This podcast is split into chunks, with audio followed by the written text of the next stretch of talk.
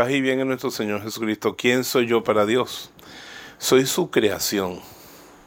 Crear solamente lo puede hacer Dios.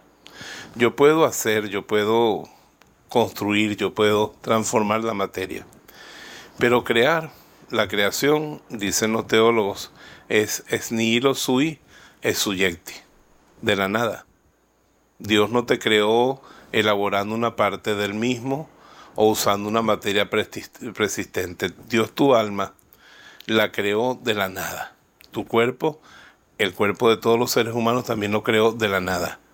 Y nos creó porque quiso. Señor, ¿por qué me creaste? Porque te amo, porque me dio la gana. Dios no necesitaba crearte, piensa mucho eso. Dios pudo haber creado otra persona y te escogió a ti.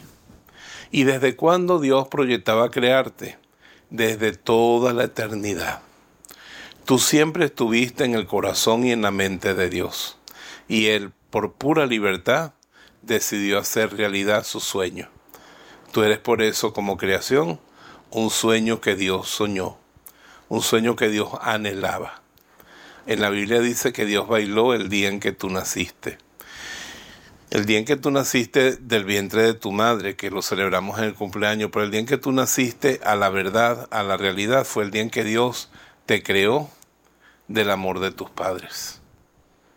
Por eso todos los niños deberían nacer de un acto de amor en la iglesia, en el matrimonio católico.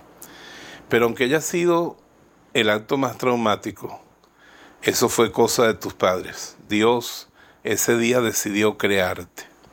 Santa Clara lo vivió tan profundamente que sus últimas palabras al morir fueron gracias Señor por haberme creado. Esa sería una antífona bonita, una buena ejaculatoria para repetirla todo el día. Gracias Señor por haberme creado. ¿Cuántas cosas nos estamos disfrutando en la vida? Porque Dios nos llamó a la vida. Gracias Señor por haberme creado. Que ese acto de amor que hizo Dios cuando creó tu alma y tu cuerpo se corresponda con un acto de gratitud tuya por haberte dado la vida. Él se lo merece, porque la vida la vida es muy bella. Te bendigo en el nombre del Padre, del Hijo y del Espíritu Santo. Amén. Si este mensaje ha bendecido tu vida, suscríbete a nuestro canal, haz clic en el botón me gusta y activa las notificaciones. La voz de Jesús. Queremos que la sangre de Cristo no se derrame en vano.